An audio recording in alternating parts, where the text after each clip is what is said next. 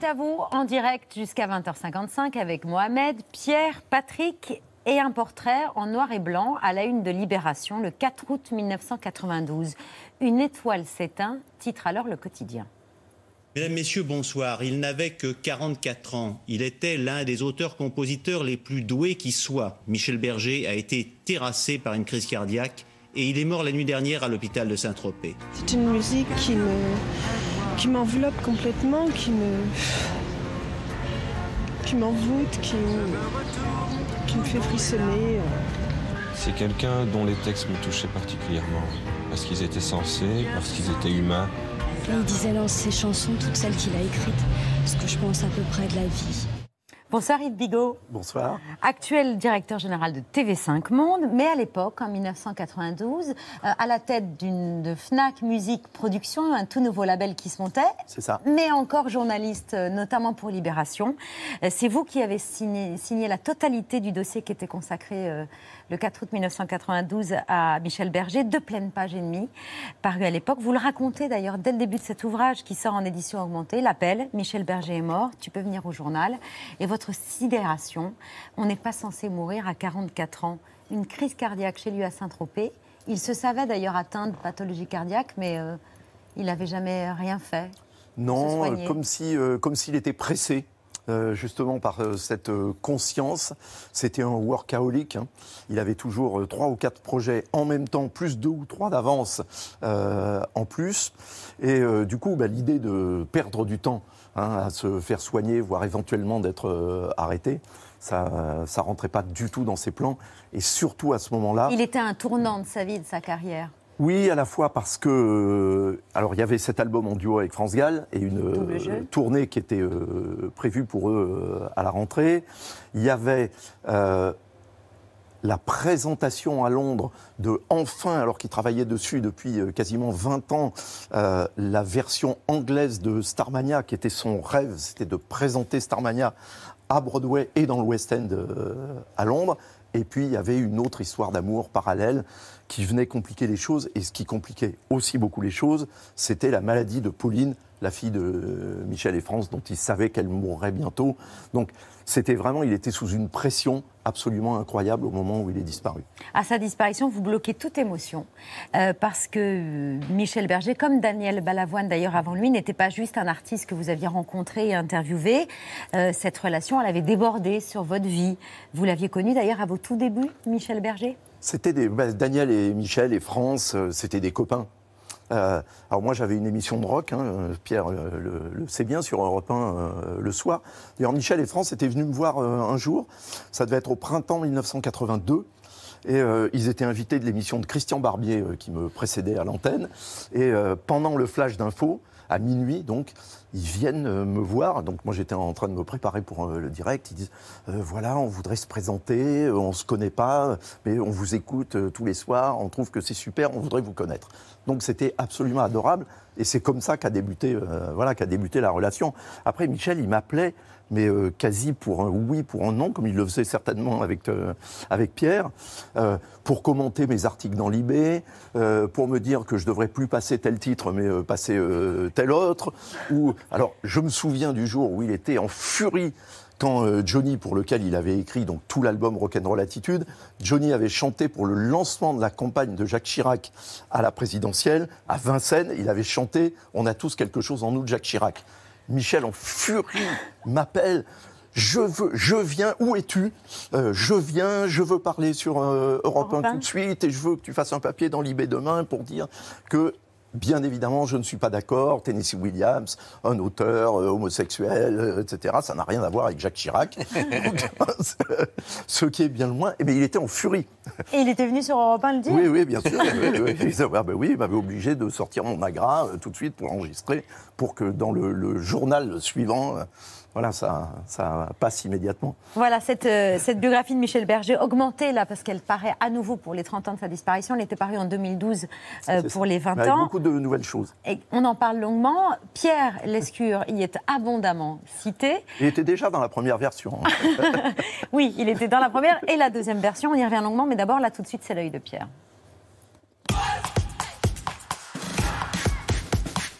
Pierre, vous avez vu l'autre jour un documentaire extra de Thomas Bouju sur les multiples engagements du chanteur nord-américain Neil Young. Et depuis, vous n'avez qu'une envie, c'est que tout le monde le voit. Les plus jeunes qui connaissent Neil Young juste de réputation et les plus anciens qui ont toujours euh, vécu avec lui ce documentaire. Il est sur la, la plateforme pendant plusieurs semaines. Oui, oui, on a largement entendu le voir avant l'été. Et puis ça me fait trop plaisir de parler de Neil Young avec euh, Yves. Euh, ce doc qui s'appelle Les raisons de la colère, évidemment. Euh, là, c'est pas Tennessee Williams, c'est Steinbeck. Euh, et, et on partage les mêmes passions. D'entrée, Thomas Bouju, qui a trouvé plein d'archives fortes et belles, illustre la volonté bien ancrée de Neil Young, euh, comme celle de Michel Berger, de donner son point de vue sur tous les grands sujets. Musicians should stay out of politics. Is that right? Is that somebody said that? That those were all bebop alula and I shouldn't talk about anything? What? That's ridiculous. I'm a musician. I'm not like an entertainer.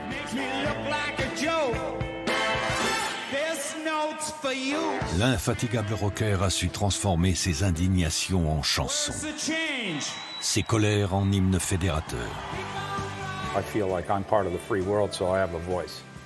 So I can say whatever I want wherever I am. Sur les réseaux et ailleurs, on voit bien les critiques fréquentes venant de plein d'horizons. Euh, les critiques des artistes qui ont la pétition facile, mais qui ensuite ont des engagements plus tièdes. Ben, Young, c'est tout le contraire. Euh, il chante ses colères, il chante ses critiques et revendications, mais il passe à l'acte. Le doc, que vous n'avez donc pas le droit de manquer, rappelle sa naissance à Toronto, qu'il quittera assez vite pour San Francisco, mais sur le chemin, il s'arrête à Los Angeles. Il tombe sur Stephen Stills, croisé au Canada, et en quelques jours, il fonde un groupe fondateur de ces années-là, Buffalo Springfield.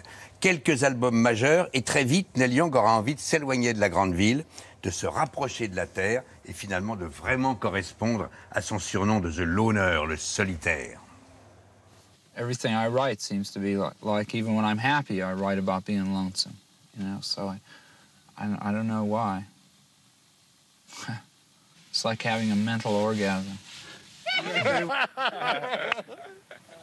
Oh my God. Well, I wrote a lot of songs out here on this ranch. Yeah, Dans ce nouvel écrin, il découvre une autre population, d'autres gens à l'existence rude. Il se lie d'amitié avec un vieux paysan. De cette rencontre, il compose la chanson Old Man. Oh man, take a look at my life. I'm a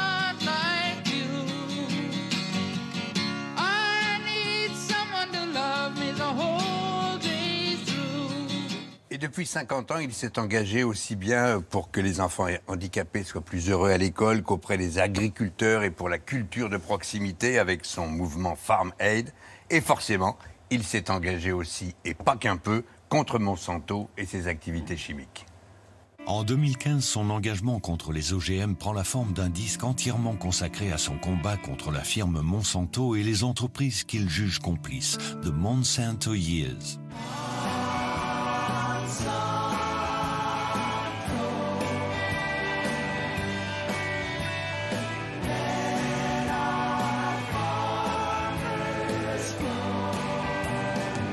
You got to pay attention or you're going to lose this.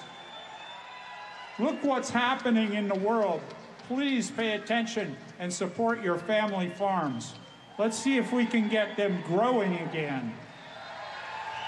Et Monsanto ira jusqu'à espionner les activités quotidiennes de Neil Young pour essayer de le freiner et de lui faire peur. Mais le garçon a aussi ses contradictions, même s'il assume tout, y compris son soutien au nucléaire et à la politique militaire de Reagan. Puis il y aura l'épisode Bush qu'il soutiendra, mais très brièvement. Frankly, I was with the administration when 9 11 happened because I'm a team player. And I get behind the leader. But this situation that we're in now has it, it's eroded my trust to the point where I think that it was misplaced. Les grandes causes donc, toujours, partout, euh, mais aussi des engagements quotidiens, comme on les conseille souvent. On va terminer avec ça en souriant sérieusement. Écolo, bien sûr, anti-pollution, évidemment, mais pas question d'abandonner sa Lincoln continentale. Alors, And then I started getting, you know, kind of guilty about my cars, you know, making so much pollution. You know, making an electric car out of a 59 Lincoln was just something I had to do because it's all I could do. And I could do it. And I wanted to do it. I love those old cars, but I didn't like polluting. Rock icon Neil Young is having his 1959 Lincoln Continental totally overhauled. This behemoth will soon be tricked out as an electric car with a diesel generator. Vous l'avez bien connu, Yves Euh, je l'ai connu, oui. Euh, pendant un temps, euh, ma compagne habitait en face de chez lui à San Francisco, en face de son ranch. Et vous du même coup et donc je le voyais souvent au country store, hein. aller boire une bière et voilà acheter des pâtes. C'est pas mal comme voisin, Neil ouais. Les raisons de la colère, excellent documentaire de Thomas Bujou. Sur la plateforme d'Arte pour moi. 8, semaines, je crois. On a le temps, mais il ne faut pas traîner quand même. faut pas traîner. Merci Pierre, c'est l'heure du vu, ce qu'il ne fallait pas rater hier à la télévision.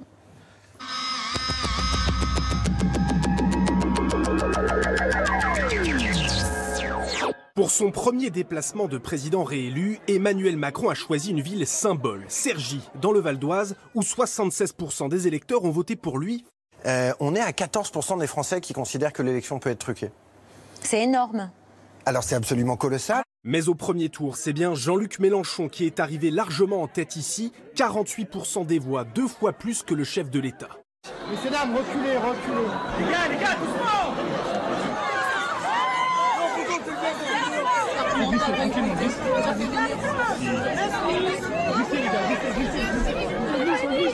Venir faire un bain de foule, euh, comme si c'était genre le renouveau de- de- de- d'Emmanuel Macron. Sa décision d'aller à Sergi aujourd'hui, c'est pas anodin. Et c'est juste, que- c'est juste de la com, je suis désolée. Boum boum. Ok, c'est vénère. Énervé. Ah. Un projectile a, a pris la direction euh, de- du président de la République euh, tout à l'heure, un projectile qui a été euh, contré par les services de sécurité. Visiblement, c'est peut-être un fruit, une tomate. Et il s'agissait bien de tomates.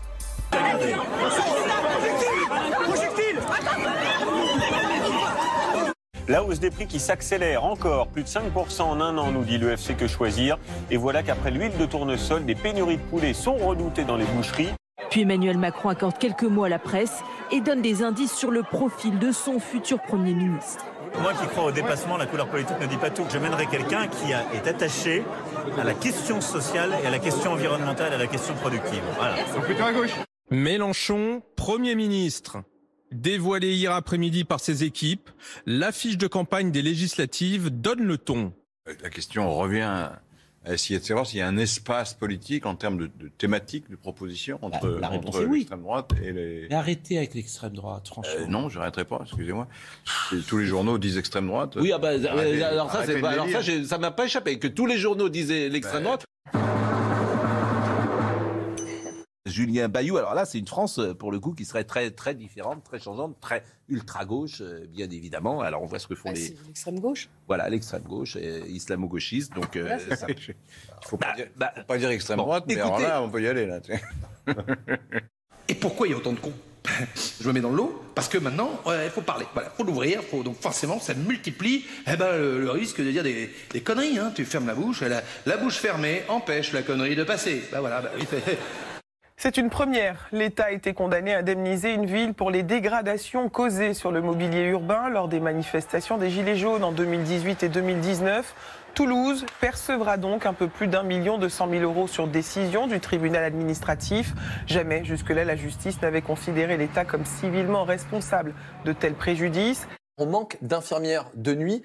Il faut croire que la pénibilité du travail nocturne ne- n'est pas compensée par un salaire décent. Une infirmière de nuit touche 1,08€ de plus par heure par rapport à une infirmière qui travaille euh, en journée. C'est, on est loin du compte là aussi. Ah oui, alors c'est un- 1,07€ brut, euh, du coup. Les prix de l'énergie, on l'a vu, ça grimpe déjà depuis plus d'un an. Eh bien, ça va continuer cette année. Regardez, la Banque mondiale nous dit que les prix de l'énergie vont augmenter de 50% en 2022. En fait, on a l'infirmier, mais on, on déconstruit tout ce qu'il y a autour. Euh, le logisticien, euh, la préparatrice en pharmacie, on, du coup, on a moins en moins de monde pour travailler autour de l'infirmier, ce qui fait que l'infirmier, bah, lui, va se déplacer, aller chercher du sang, va se déplacer en pharmacie, va même parfois amener des patients en examen. Donc finalement, on n'est plus auprès des patients, on n'est plus auprès des familles. Il y a un, y a un risque d'erreur qui est plus important parce qu'on fait un peu tout dans la précipitation. Nous, nous allons fêter le travail avec ce nouveau gouvernement des 12 coups de midi. Écoutez bien, que vous soyez salarié, que vous soyez retraité ou sans emploi, nous allons compléter vos revenus pour atteindre 5000 euros par mois pendant un an. Dans la baie de la Ciotat ce matin, comme un petit air de plénitude. C'est la mer qui m'inspire. Regardez, c'est pas tranquille ça? Peu de monde, un temps agréable, pas de vent, du soleil? Ouais, et là, on s'engouffre facilement, trop facilement, dans la surface de réparation. Et voilà Sadio qui retrouve le sourire. Ces deux ouvriers, un Ukrainien et un Russe, unis par une même idéologie. Cette statue n'a plus sa place à Kiev. La tête du Russe est tombée la première. Une décapitation qui en dit long sur la fracture provoquée par la guerre. Si quelqu'un a l'intention de s'ingérer de l'extérieur dans ce qui se passe en Ukraine et de créer des menaces de nature stratégique inacceptables pour la Russie, il doit savoir que notre riposte sera rapide et foudroyante. Nous avons tous les outils pour cela, dont personne d'autre ne peut se vanter actuellement. Personne dans le monde ne peut se sentir en sécurité en sachant le nombre d'installations, d'armes et de technologies liées au nucléaire que l'État russe a en sa possession. Ils sont au moins six, six oligarques russes décédés dans des circonstances étranges. Dernier en date, Sergei Protosenia, retrouvé mort dans cette villa de la Costa Brava espagnole le 19 avril dernier. Pendu dans son jardin, à proximité, une hache et un couteau ensanglanté. Dans la villa, les corps de sa femme et sa fille, tués dans leur lit. Ce qui se passe en Ukraine, c'est quelque chose d'innominable. Ça n'a pas de nom. C'est pas vraiment une guerre. C'est- la destruction d'un peuple pour un autre. Moi, c'est comme ça que je le vois. Et en plus, je revois les Russes tels que je les ai vus.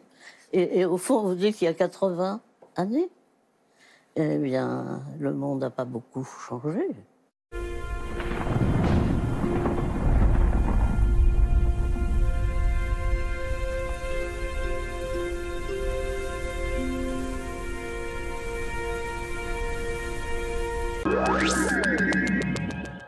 Voilà pour le vu du jour. Raconter la vie de Michel Berger, c'est évoquer deux femmes essentielles. L'une à laquelle il s'adressait en chanson après leur rupture.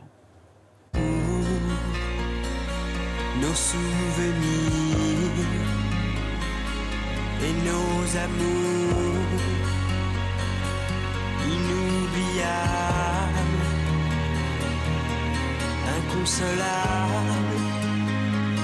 seras-tu là? L'autre pour laquelle il va tant composer. La première fois, c'est en 1974, par le- paroles et musique de la Déclaration. Quand je suis seule et que je peux rêver, je rêve que je suis dans tes bras. Je rêve que je te fais tout bas une déclaration. Ma déclaration. Autant Véronique Sanson était la jumelle musicale de Michel Berger, autant France Gall, il n'aimait pas beaucoup ce qu'elle chantait et il ne voulait pas composer pour elle au début. Non, la chanson qu'il détestait le plus au monde, c'était Sacré Charlemagne. Donc, quand France l'a abordé après avoir écouté les chansons de son premier album à lui, en disant je veux qu'il soit mon compositeur, euh, il était très réticent. Mm. Euh, D'ailleurs, il l'a testé en lui faisant venir faire les chœurs sur un morceau euh, de son album suivant à lui.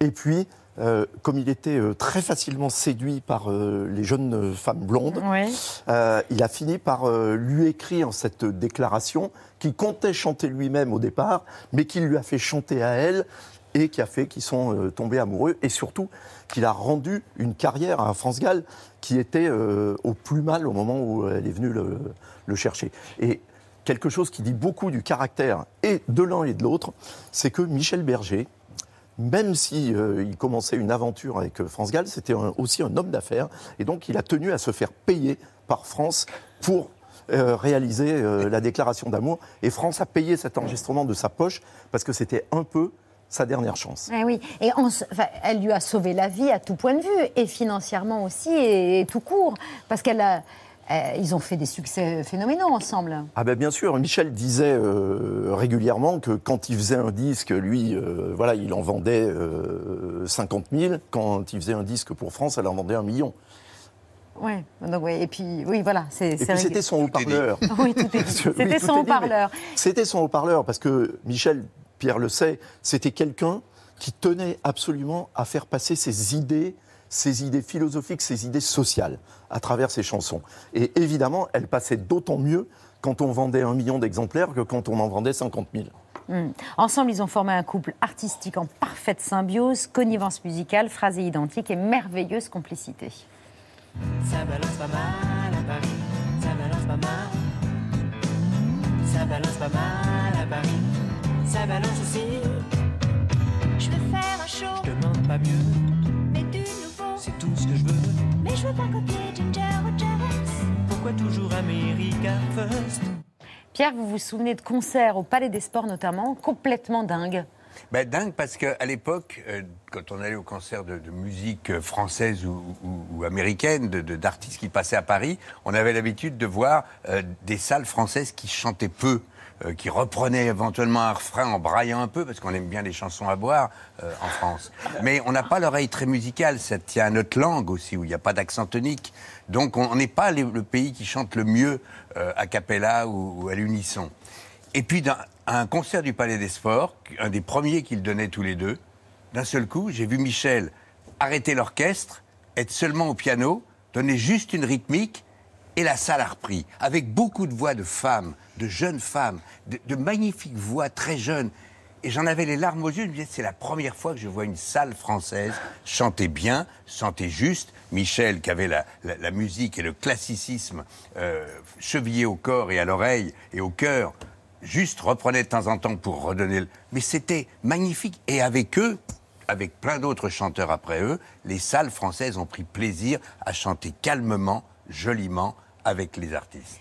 Vous dites même que les briquets, là, Ah le ben, coup des briquets oui. sont apparus avec eux. Quoi. C'est une telle émotion. Il y a un moment, tu te dis, c'est incroyable, on chante tous ensemble. Que tu chantes Résiste ou, ou que tu chantes une, une plus jolie balade encore, les gens commençaient à sortir les briquets. Alors les briquets, c'était Bob. Dylan, la tournée 1974 Absolument. avec le band, Ouais, ça, l'origine. À l'origine. Ah oui, bon, papa. Non, mais en- ah, oui, bon, d'accord, ok. Mais, donc ça, mais on l'a repris en Mais c'est France la première parce que fois les en gens, France, bien en sûr. commençant, Bien parce que sûr. pour la première fois, on chantait aussi. Ouais. Et ça, c'est page 218-219 de Michel Berger qui cite Pierre Lescure, Yves Bigot. Michel Berger a donc composé évidemment pour euh, France Gall, pour euh, Françoise Hardy, euh, merveilleux message personnel euh, entre autres, pour Johnny Hallyday, on va y venir, et aussi pour un artiste qu'il admirait euh, intensément pour ses talents de compositeur, Elton John, même si c'était évidemment France Gall et Elton John, un duo, euh, c'était une phase de 45 tours, donné pour voilà,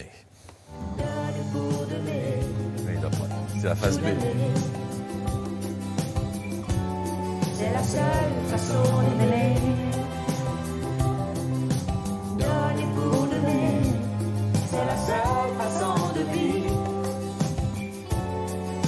Et on voit que c'était une phase B, Yves Bigot. Sur la face A, c'était les aveux qu'on a un peu oubliés. Ben, alors, en fait, c'était la guerre des radios. hein. RTL jouait les aveux et Europe 1 jouait donner pour donner. hein. Ah, mais c'est Europe 1 qui a gagné. C'est plutôt donné pour donner qui a gagné.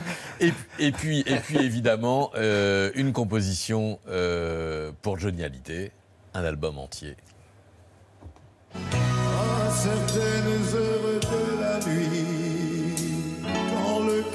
la ville s'est endormi, Flotte un sentiment comme une envie. Serait en nous avec ses mots à lui. quelque chose de. Quelque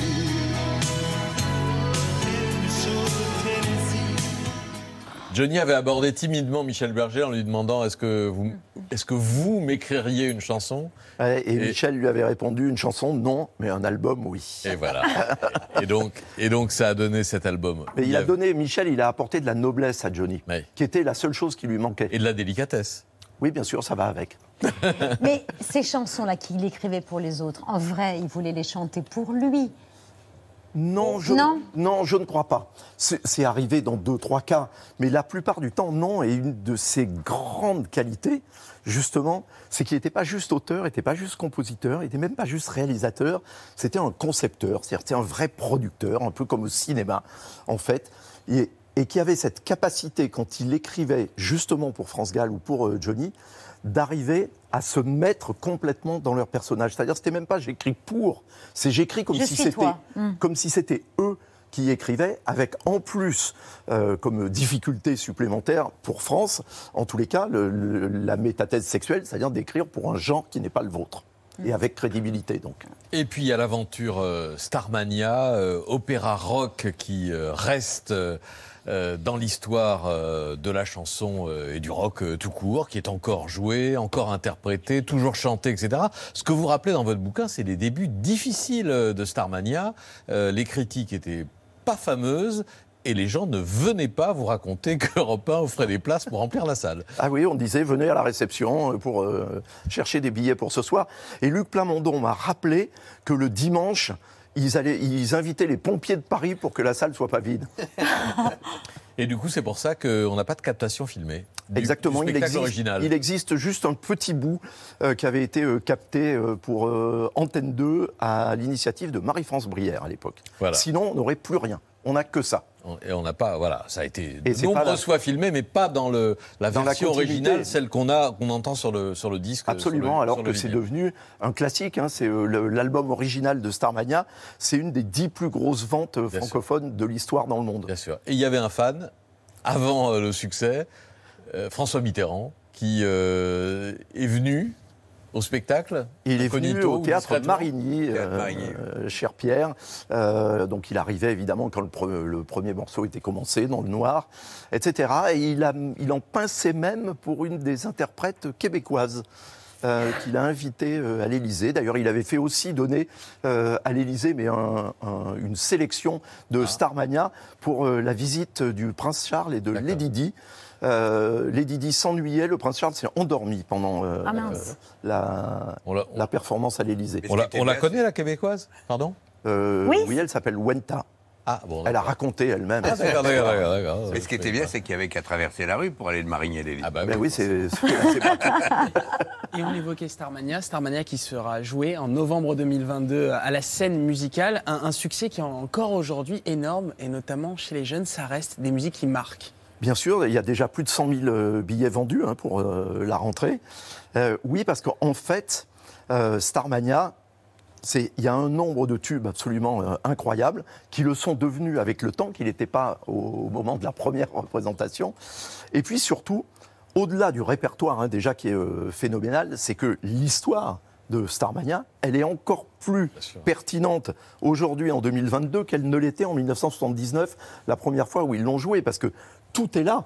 Je veux dire, on, peut y avoir vu Berlusconi, euh, Nicolas Sarkozy et Carla Bruni, Donald Trump. Je veux dire, on y retrouve sous ça, on y trouve le terrorisme, les combats écologiques, effectivement les milliardaires qui euh, prennent le pouvoir dans une espèce de, Gotham City, hein, en fait, qui est un, Montréal matiné de, New York dans lequel euh, se passe, euh, se passe l'intrigue. Et puis euh, toutes ces chansons, hein, Le Monde des Stones, euh, quand on arrive en ville, Je voudrais être un artiste, dont le vrai titre est le blues du businessman d'ailleurs. Et c'est France Gall qui a l'idée de Daniel Balavoine pour le rôle de, de Roméo. Et euh, Berger, totalement séduit euh, par la voix, euh, lui écrit en ultime ressort SOS d'un terrien en détresse. Et ça donne cette chanson magnifique. Jamais eu les pieds sur terre. J'aimerais mieux être un oiseau. Avec cette note Je suis malheureux. Incroyable, une chanson impossible à, à chanter tout simplement. C'est très très dur à chanter et euh, France disait que Michel disait que c'était la chanson dont il était le plus fier Ah. de toutes celles qu'il avait euh, composées justement parce que euh, ça démarre de la cave et ça finit euh, au-dessus de la cheminée. Hmm. Alors moi j'adore cette chanson, j'adore tout Starmania.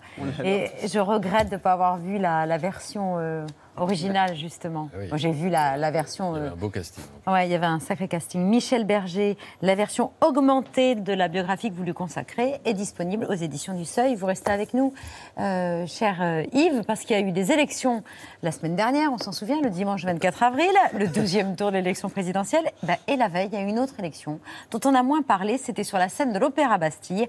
François Allu est devenu danseur étoile à l'issue de la Bayadère de Nureyev sur proposition la directrice de la danse Aurélie Dupont, une nomination dont il rêvait. Il nous l'avait confiée sur le plateau de C'est à vous, entre deux pas de danse. C'était en 2019. je voulais pas tout faire pour devenir danseur étoile. Et je pense qu'en fait, je me l'autorisais pas d'une certaine manière. Et en fait, aujourd'hui, je me dis, mais pourquoi pas? Ouais, en fait, t'as ta place en tant que danseur étoile et, je vais tout faire pour, euh, pour y arriver. J'y travaille dur. Et, euh, et voilà, et disons que pour l'instant, je suis, euh, je suis une étoile filante. Je suis en train d'y arriver. J'y travaille.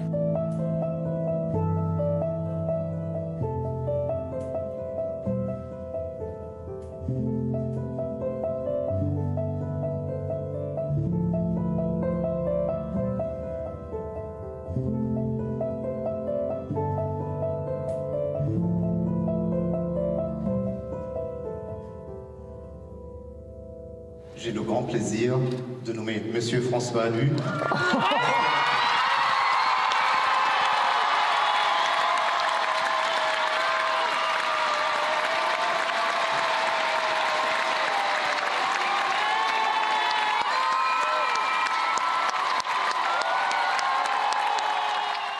Bonsoir François Allu. Bonsoir. Étoile de l'Opéra de Paris, bravo pour cette euh, nomination. Merci. J'étais hyper heureuse, euh, à tel point que j'ai fait trois pages assez ridicules. Mais je l'ai même pas vu.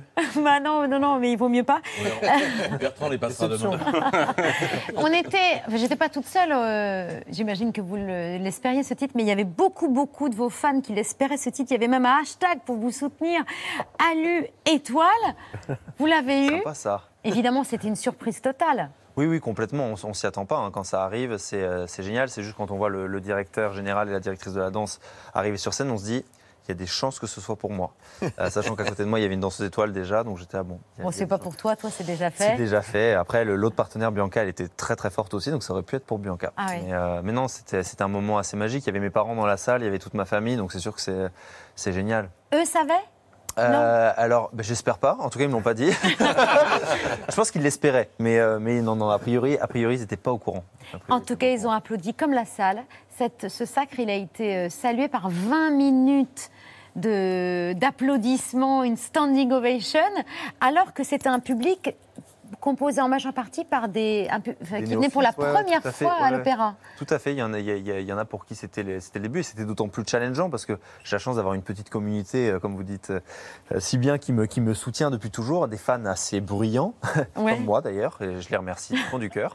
Mais là, c'est vrai que c'était plus un public de néophytes, et je me suis dit, bah, il va falloir reconvaincre une, une nouvelle audience, donc c'était un bon challenge, et, euh, et j'ai j'ai vraiment, euh, j'ai donné tout ce que tout ce que j'ai pu, et euh, mais ravi que ça ait bien marché. Bon, pour fêter ça, outre mes pas chassés euh, peu gracieux, euh, il y a surtout manger. le plat de, voilà, de, de Bastien de Changy, je vous le conseille. Cher Bastien, vous voulez bien présenter à Yves et François? Alors ce soir, on va manger un poisson d'eau douce, euh, du cendre francilien, et qu'on va travailler tout en fraîcheur, donc euh, en sashimi à cru, euh, mariné au vinaigre, avec euh, des petits condiments clémentine et des œufs de brochet. Voilà. Et à côté, vous avez un petit shot agrumes à boire pour vous rincer la bouche. Oh là là, on va se rincer en cœur. Shot d'agrumes. On sera vitaminé, c'est bien. Bastien, qui est le chef du restaurant Cambrousse, au château de la Bûcherie dans la juin. Goise. Ah, génial. À 10, à 10 ans, vous entrez à l'école de danse de l'opéra. À 16 ans, vous intégrez le corps de ballet. Et aujourd'hui, à 28 ans, et depuis samedi dernier, vous voici danseur étoile. Je crois qu'enfant, vous disiez pas je veux être euh, danseur, mais je veux être Patrick Dupont. C'est ça, exactement. Donc vous ne saviez pas qu'il était déjà. Non, non, j'ignorais complètement. Je me disais juste, euh, voilà, ce, ce- ce- ce- ce type, en fait, pour moi, c'était un mec qui juste dansait, virevoltait, voyageait, interprétait des personnages, créait, on le voit jouer au cinéma. Et je me suis dit, mais c'est génial, ce qui réunissait tout ce que j'avais envie de faire finalement. Et, ce- et c'est marrant parce que depuis le confinement, il y a un peu un retour à l'enfance. Et plus le temps passe, plus je me dis, mais j'aimerais bien continuer à. J'ai eu la chance de jouer un, un petit rôle dans un film là récemment et je me suis dit, le cinéma, c'est quelque chose qui me plaît bien. C'était une expérience géniale. Plus le seul en scène que j'ai coécrit avec Samuel Murez, euh, complètement jeté. On y vient. On donne dans lequel je, je danse et je joue. Et c'est vrai que ça, c'est une expérience qui me plaît parce que finalement, la danse, qu'est-ce que c'est? C'est un outil dans la boîte à outils. Mais moi, je me définis plus aujourd'hui comme un artiste parce que j'écris, je danse, je joue. Et, euh, et je me dis, voilà, la danse, c'est génial, je l'ai. Maintenant, j'ai envie de- d'exploiter et de, et de découvrir de, de nouvelles pistes. À, à- à l'enfant que vous étiez, on, on a préparé, pour lui, on a préparé une petite archive de Patrick Dupont, à peu près à l'âge où vous rêviez aussi. Ah ben magnifique.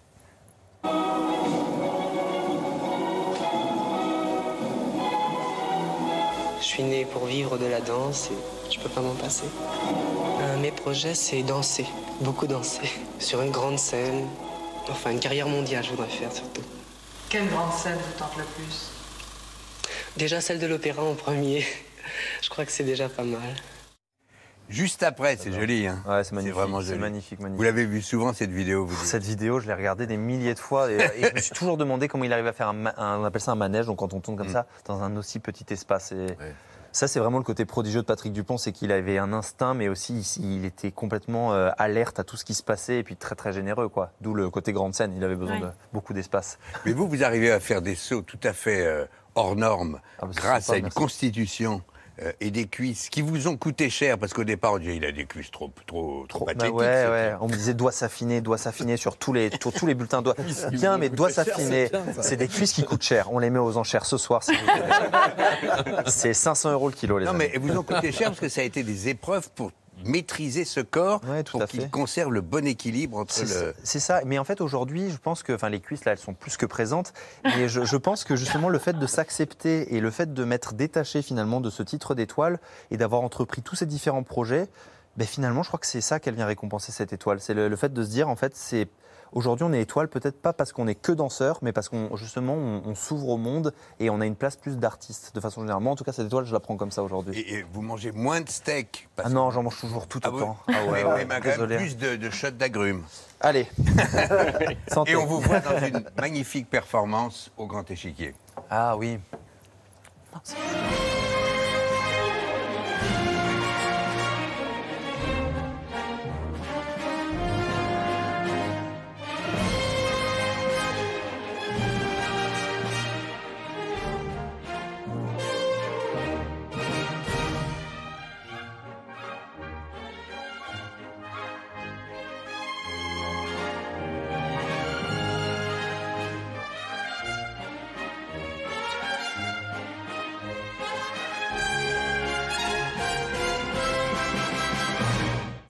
Voilà, bravo. bah, c'est gentil, merci. En hommage à Patrick Dupont, parce que c'est une chorégraphie, le corsaire, qu'il a. Il a beaucoup dansé, ouais, Il a tout à fait. Est-ce que vous étiez aussi séduit par l'indépendance d'esprit de, Complètement. de Patrick Dupont Mais sauf que je le savais pas. Je pense que mon inconscient l'a capté à l'époque, mais pas moi. Je, le voyais, ouais, je le voyais très libre en fait, et c'est, euh, c'est vraiment de- depuis le, confinement, c'est ma quête, la liberté vraiment euh, la plus totale, et, euh, et puis l'intégrité. Mais ça, ça l'a toujours été. J'ai jamais, euh, j'ai jamais dévié de, de mes objectifs. Et la discipline? J'ai lu Alors- que le cadre du ballet de l'Opéra de Paris Ouais. au début, c'était un peu difficile. C'était difficile, tout à fait, et, et- et je les remercie pour ça, parce qu'en fait, pendant un moment, je pense dans, dans la fin de mon adolescence, on va dire, quand j'avais peut-être 18, 19, jusqu'à mes... Jusqu'à, euh, elle a duré longtemps l'adolescence. Euh, je pense que je leur en ai voulu du côté où justement, ouais, c'était dur parce qu'il fallait toujours faire la même chose, c'était rébarbatif, et moi, je suis un créatif, et la discipline et tout ça, c'est pas du tout mon truc.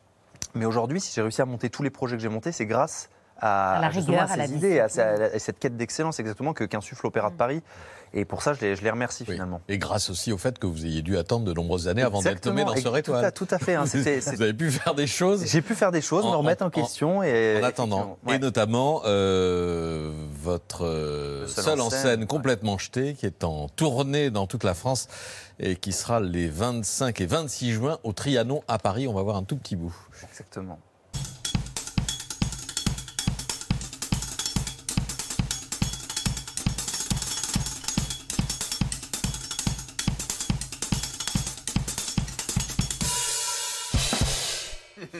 Il y a 13 secondes d'image là pour résumer une heure de spectacle qui est un véritable feu d'artifice parce que c'est un tourbillon de, euh, de, de, de danse, de, de personnages, euh, de. C'est ça, c'est un mix de, ouais. plein plein de choses. C'est toutes les, c'est toutes les voix en fait qu'il y a dans ma tête, qu'il y a réellement dans ma tête. Et ça parle un peu de l'hypersensibilité aussi. De- il y a une frontière très poreuse finalement entre le monde de la réalité et le monde du rêve. Et moi, en permanence. En permanence, je suis perturbé par des gens qui parlent. non, mais vraiment, et, je trouve ça hyper important. Moi, j'ai commencé, j'ai fait mes débuts à Bourges, en fait, dans ma ville natale. Ensuite, on est parti un petit peu, on a fait une petite tournée dans le sud-ouest. Et là, euh, en fait, ça a bien marché. On l'a fait à Paris, ça a été très bien accueilli. Et donc là, on part aussi en tournée euh, dans le, dans le sud, mais sud-est, euh, Aix-en-Provence, Marseille. Et puis après, on va retourner dans le sud-ouest parce qu'il y a du très bon vin. Bordeaux. Voilà. Oui, voilà, complètement jeté. 25-26 juin au Trianon à Paris. C'est ça. Euh, mais d'ici là, jusqu'au 6 mai, il y a la Bayadère de, Nureyev à l'Opéra Bastille. Exactement. Moi, j'ai fini mes spectacles. C'était le dernier. euh, j'ai fini mon spectacle et Ah j'ai oui. été nommé étoile. C'est une belle fin de, de série de spectacles. On aimerait bien que ça se passe à chaque fois. Donc il n'y a plus de François Allu euh, pour la Bayadère. Plus de François Allume pour la Bayadère. mais il y a un autre danseur qui. Il y a d'autres danseurs, exactement, ouais, ouais, tout à fait. Oui, il n'y a pas de Bayadère Les sans danseur. c'est. je ne sais pas, mais ils sont, ils sont là, ils seront, ils seront fabuleux. c'est- Ça va, être, ça, va être, ça, ça va être top. Soutien aux collègues.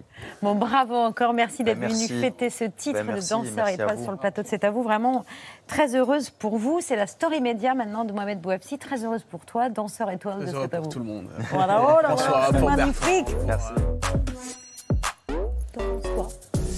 Et surtout, j'avais envie de vous parler d'un événement qui va bientôt arriver à Paris. Rocking Mill est, né d'un pari fou. En 2015, un Italien, Fabio Zaffanini, et quelques amis décident de regrouper 1000 musiciens et de leur faire jouer tous ensemble Learn to Fly des Foo Fighters pour convaincre le groupe de venir jouer en Italie, dans la ville de Cesena. Et ça avait donné ça à l'époque.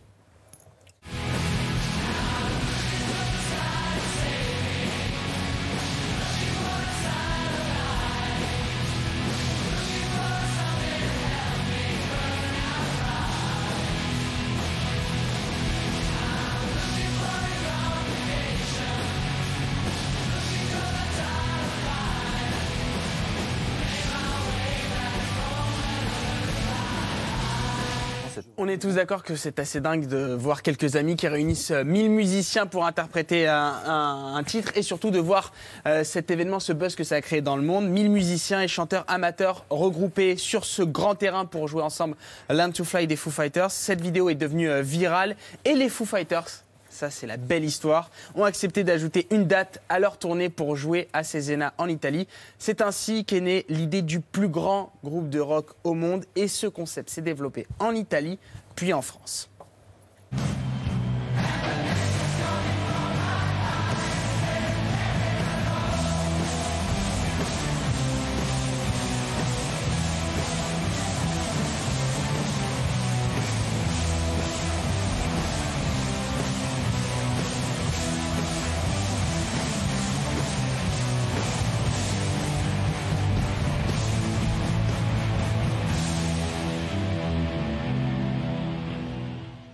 Salut Philippe Manœuvre. Bonjour Anne-Elisabeth. Ah, comment ça va? Mais super, très bien. J'arrive pour le dîner, je suis un peu en retard, excusez-moi. Bah oui, vous faisiez répéter les 1000 musiciens amateurs là, qui Là, vont se produire euh, au Stade de France. C'est le 14 mai prochain. Pour reprendre les titres majeurs du, du rock, vous êtes le monsieur, le monsieur loyal de ce truc de dingue. Euh, c'est le premier Stade de France depuis le confinement, là, pour un Voilà. concert de rock? Oui, oui, oui, ça va être vraiment le retour parce que cet été, le Stade de France, ça va être la plaque tournante. Euh, va y avoir les Red Hot Chili Peppers, Lady Gaga, euh, enfin vraiment euh, Indochine. Vous allez avoir énormément d'artistes qui ont envie de faire leur retour, mais c'est le Rockin' Mill qui va marquer le début de tout ça, le Vous 14 ouvrez mai. la saison, quoi. Voilà, on ouvre la saison un peu. ouais. Avec Mathieu Chédid. Voilà, avec Mathieu Chédid qui va faire quelques solos de guitare, bienvenue évidemment, parce que quand vous avez 359 guitaristes, il vaut mieux les cantonner à la rythmique. hein, parce que- Non, mais si les 359 faisaient le solo en même temps, euh, on aurait n'aurait pas assez d'oreilles. Voilà. Euh, voilà. Donc Mathieu va faire ces quelques solos, et puis on a aussi Richard Kolinka de téléphone, qui a décidé hier de rejoindre le Rockin' Mill pour jouer un autre monde avec les 359 batteurs. Euh, il va être là sur la grande scène avec sa batterie. Et donc ça va apporter quelque chose. C'est ça qui est fabuleux. C'est du classique rock. euh, des morceaux d'ACDC, des Stones, de Rage Against the Machine, voilà. Et euh, c'est des musiciens amateurs. Mais ce soir-là, quand ils arrivent sur la piste du Stade de France, ils deviennent pros, quoi. Il y a un truc qui se passe. On l'a vécu une fois en 2019 et ça a été magique.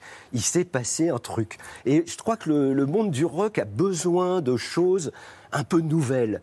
Voilà, on a vu les reformations, on a vu les tributes, on a vu ça, c'est nouveau. C'est des vrais musiciens qui viennent jouer euh, les morceaux de leurs idoles et parfois les idoles disent allez, on va venir avec vous. Donc voilà, on, on a vraiment euh, un, un très bon feeling. Et là, en ce moment, il y a des répétitions un peu partout en France. Ils se réunissent à 30 ou à 50 pour se mettre en place, pour euh, voir euh, faire les derniers réglages. Mais En fait, on devait faire ce concert en 2020. Donc ça fait longtemps qu'ils répètent, quoi. Donc voilà, ça fait. Philippe, vous parlez de répétition à 30-40, mais on récapitule pour parler de cette prouesse complètement folle. Euh, vous l'avez dit, 359 guitaristes, 238 chanteurs, 166 bassistes, 216 batteurs, 166 bassistes et 109 claviers. On, on peut, on peut euh, répéter à 30-40, mais comment on fait pour répéter à, à 1000 et surtout pour éviter cette cacophonie? C'est Eh ben, au millimètre. Ils ont un clic-track, ils ont un, un- une, une oreillette euh, qui fait le, le déclic, le métronome. Pour chaque instrument, un clic-track différent, évidemment, pour que tout le monde rentre euh, quand les, les- le batteur com- les batteurs commencent à 359 et ils sont en place. C'est ça grâce à cette oreillette minuscule qui leur permet de jouer comme un seul groupe. Et alors, il s'est passé un truc fou lors de la première édition. D'abord, il y a un son fabuleux, parce que tout le monde amène son ampli. Donc vous avez 359 amplis de guitare, vous avez 166 amplis de basse, ça, tous les batteurs tapent à leur maximum, hein, ils s'économisent pas ce soir-là? Le son dans le stade, c'est vraiment quelque chose. Quoi. Et, donc, dingue. euh, et le premier- la première édition, on a joué, ils ont joué le morceau des White Stripes, Seven Nation Army, nan, nan, nan, nan, nan, nan. Le stade a explosé. À la fin du morceau, tout le stade a repris la chanson. Et là, je me disais, si on avait, si c'était, et les groupes avait- a repris. Le groupe a repris sans que personne dise rien. Les batteurs se sont mis à rejouer. Donc il y a eu une espèce de communication, ce que tout, je pense, tous les artistes recherchent le plus, parce que communiquer dans un stade, Donc là, il y avait 55 000 choristes, quoi. voilà, voilà. Il y avait 55 000 choristes ce soir-là et ça a été un moment euh, d'épiphanie. On s'est tous dit, Oh, on recommence quand quoi Parce que là, Vous avez fait quel vœu ce soir-là? Bah, moi, j'étais au paradis. euh, moi, j'avais fait le vœu que tout se passe bien. Et quand il y a un gros spectacle, c'est un barnum, le Stade de France. C'est-à-dire, si vous décidez que vous allez faire une- un petit gag à un moment, comme d'arriver avec un panneau euh, avec des Ramones Gaba Gabae pendant le morceau des Ramones, faut le prévoir trois mois avant. Non, mais oui, parce qu'il y, a il y a des problèmes. Et puis là, on va avoir des éclairages extraordinaires. Le Stade de France a été refait. C'est-à-dire que pour le- les Jeux Olympiques, ils ont remis le Stade de France, euh, ils lui ont donné un petit coup de polish. Et donc, euh, tout le toit dit du stade s'il peut s'illuminer. Ça fait comme une espèce de soucoupe volante. Les gens n'auront jamais vu ça. Et je pense- ça va être vraiment. euh, on a, ils voudraient que ce soit à la fois visuel aussi bien que musical. Voilà. 14 mai prochain, Stade de France, Rocking 1000, en attendant les 1000 danseurs sur une scène. Attendez, il faut Euh, organiser ça, la créativité, allez. tout ça. Et ben, on fera 10 000 pour la. Ah bah tiens, Le qui dit mieux Alors attention pour les petites bouteilles d'eau. hein. Ça va coûter cher. Il y aura des gourdes. On est, euh, on est très. euh, Les écolos. Pour l'instant, on n'a ouais. qu'un seul Bertrand, mais on espère bien en avoir 1000. Un Non. de ces quatre. Pour les actualités de Bertrand. Aussi sexy, il n'y aura pas? Bonsoir à la une de ce 28 avril. En ce moment, c'est le dernier conseil des ministres. Le dernier conseil des ministres du gouvernement. Après un dernier conseil des ministres. Pour ce dernier conseil des ministres de l'actuel gouvernement,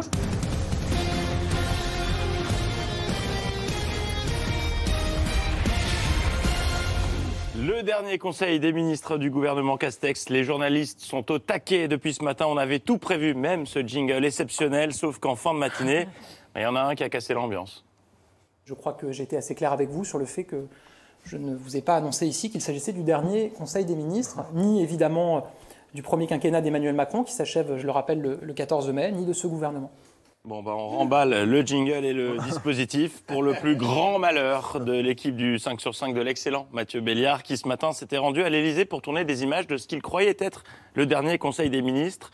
Deuxième chou blanc consécutif en deux semaines pour cette équipe de choc, car oui, mercredi dernier, déjà après la victoire d'Emmanuel Macron, ils s'étaient déplacés tout sourire avec leurs petites questions dans leurs petites sacoches, sauf que Ça va vous manquer le Conseil des ministres? C'est pas fini? Monsieur Blanquer, Monsieur Djebari, ça va vous manquer le Conseil des ministres? C'est pas terminé? Vous avez pas encore fait vos cartons alors? Allez, la prochaine fois, ce sera la bonne. Non, finalement, les, les ministres avaient simplement envie de manger des curlis en buvant du crément. Dans un conseil des ministres qui ressemblait plus à à un pot de départ. hein. Un cocktail ou alors un, un pot de départ. Avant de passer au pot de départ, mais aussi et surtout un pot de départ. Donc ils font un pot de départ alors que c'est pas vraiment la dernière. Ça me donne une idée. Je vous annonce que ce soir, c'est la dernière. De C'est à vous. Bah oui, c'est la dernière. Voilà. Pas de raison, je suis pas ministre, mais que suffit de dire que c'est la dernière. Non, mais vous faites tourner, il n'y a pas de. Évidemment, c'est pas la dernière de C'est à vous, c'est une fin pour pouvoir prendre l'apéro tranquille ou comme les ministres. Petit budget sur la chronique ce soir. Le dernier conseil des ministres, euh, c'est pour très bientôt et Denis Brognard nous en offre la bande-annonce. C'est le matin tant attendu. C'est le dernier conseil est celui de tous les dangers, l'un des plus incertains. Ils ont une épée de Damoclès au-dessus de la tête, plus ou moins solidement attachée. Ces étapes ont laissé des traces et créé des amitiés. Les alliances fluctuent, les tractations évoluent, et au moment où ils sont tous regroupés, forcément, eh bien, des promesses remontent à la surface. Dans ce contexte, une très grosse surprise n'est pas exclue. Qui restera sur les poteaux? Réponse très prochainement. Ce matin, euh, sur Europe 1, Sonia Mabrouk jouait à son jeu favori, démarrer une interview matinale par une devinette dont elle est très fière. Votre invité ce matin, Sonia Mabrouk, est l'actuel maire du Mans, ancien ministre également. Bienvenue sur Europe 1 et bonjour Stéphane Bonjour. Le Foll. Mais où est-elle? Mais où est-elle? Mais la gauche capable Ah, de me gouverner, la gauche laïque fière de ses valeurs, la gauche européenne, la gauche pas islamo-gauchiste, pas woke, bref, où est le socialisme français? Une attaque d'interview qui vient s'ajouter à la longue collection des attaques d'interview de Sonia Mabrouk dont elle est très fière. Bonjour Sonia Mabrouk. Et joyeux Noël Non, c'est pas Noël? Mais j'ai cru, écoutez, j'ai vu le budget ce matin, je me dis c'est le budget du Père Noël.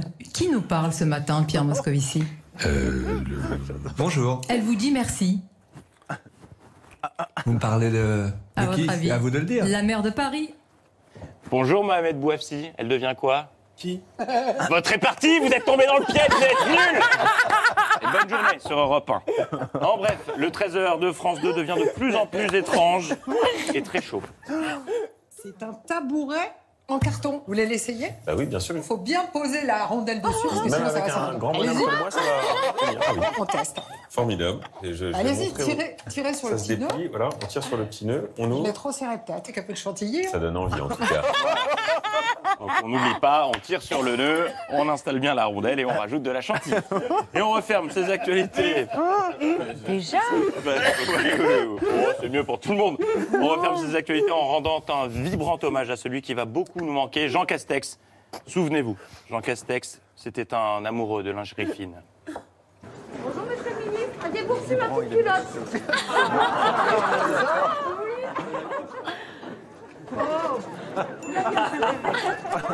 C'est vous, madame Ah, bah, il n'y a pas que moi. Moi et mes collègues. Alors, il n'y en a pas assez. Ah, il n'y en avait pas assez. Il n'y en avait pas assez. c'est vrai. Il fait sa blague. Et Merci encore, hein, madame. Bon, je vous en prie. Ouais, donc, ça veut dire que si vous seriez prête à poursuivre vos envois, C'est ça. euh, si nécessaire, si nécessaire. C'est ça. Bonne journée, au revoir. Ah, ce gredin. Mais Jean Castex, c'était aussi tout ça. Exceptionnellement, ce n'est pas votre chef de bord qui vous parle, mais le Premier ministre.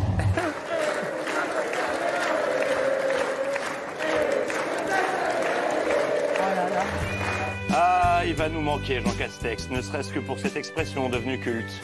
À compter de ce vendredi soir, minuit, à compter de samedi prochain. À compter de vendredi minuit, à compter du 15 décembre, à compter de ce dimanche. À compter de 18h. Expression qu'il avait remixée. À partir de dorénavant, Jean Castex, c'était aussi l'anglais LV1. dans les entreprises et dans les lieux professionnels. Salle de réunion, open space, couloir. Les fameux open space. Jean Castex, c'était aussi une paire de lunettes.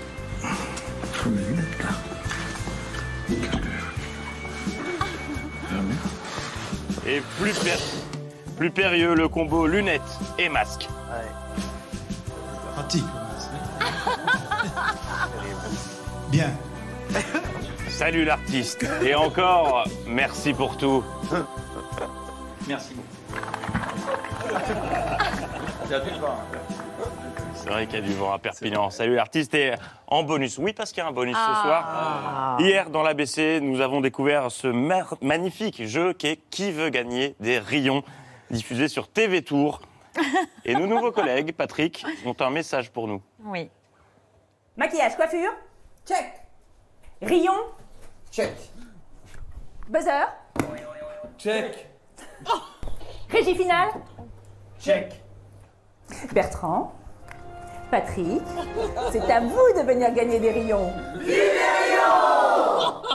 Alors merci à eux. Moi j'ai déjà dit oui, Patrick, on y va. Eh ben allez, on part à Tours. Ah non, mais vous n'avez pas le niveau parce qu'il faut, il faut se souvenir des plaques Oui. d'immatriculation Oh, de voitures bon, de reportage. On va réviser, on va réviser. Dans un carambolage. Je suis sûre que vous n'allez même pas rapporter un paquet de rayons. Mais évidemment que si. Bon, je compte sur vous. Non, mais on y bravo va. Bertrand pour les actualités. Encore, bravo cher François Allu. Je rappelle complètement jeté en tournée dans toute la France les 25 et 26 juin au Trianon à Paris, l'Opéra Bastille, la Bayadère, sans vous, mais avec d'autres excellents danseurs de la troupe de l'Opéra de Paris. Michel Berger, le livre, euh, je l'ai plus euh, devant moi, mais il est paru aux éditions du Seuil. Voilà, c'est la version augmentée de 2012. Rockin' Mill, voilà, l'épiphanie, c'est le 14 mai prochain au Stade de France avec Mathieu Chédid, qu'on adore et qu'on salue, et Richard Kolinka. Forcément, c'est ce qu'il y a de mieux, la crème de la crème du rock. Merci beaucoup à les- tous les trois d'avoir accepté notre invitation. Demain, vous retrouvez Ali Badou, euh, voilà, qui me remplace, parce qu'exceptionnellement, je prends mon vendredi, mais je penserai bien à vous. Euh, Patrick aussi prend son vendredi et son lundi. Je le balance. Lui, il prend deux jours. Mais Pierre et Mohamed tiennent la baraque, ainsi que Bertrand Chamartin. C'est Oh, oui, mais pas au même endroit et pas aussi longtemps. Si vous voulez, tout de suite, la soirée science grand format de Mathieu Vidard, c'est ce soir consacré à l'histoire de l'Empire, l'Empire Inca. Et si vous voulez bien vous tourner vers Séverine pour saluer nos téléspectateurs, merci de nous avoir suivis. Demain, 19h, c'est à vous, est en direct pour la dernière euh, journée de la semaine avec Ali Badou. Ciao, bisous, à lundi. Merci.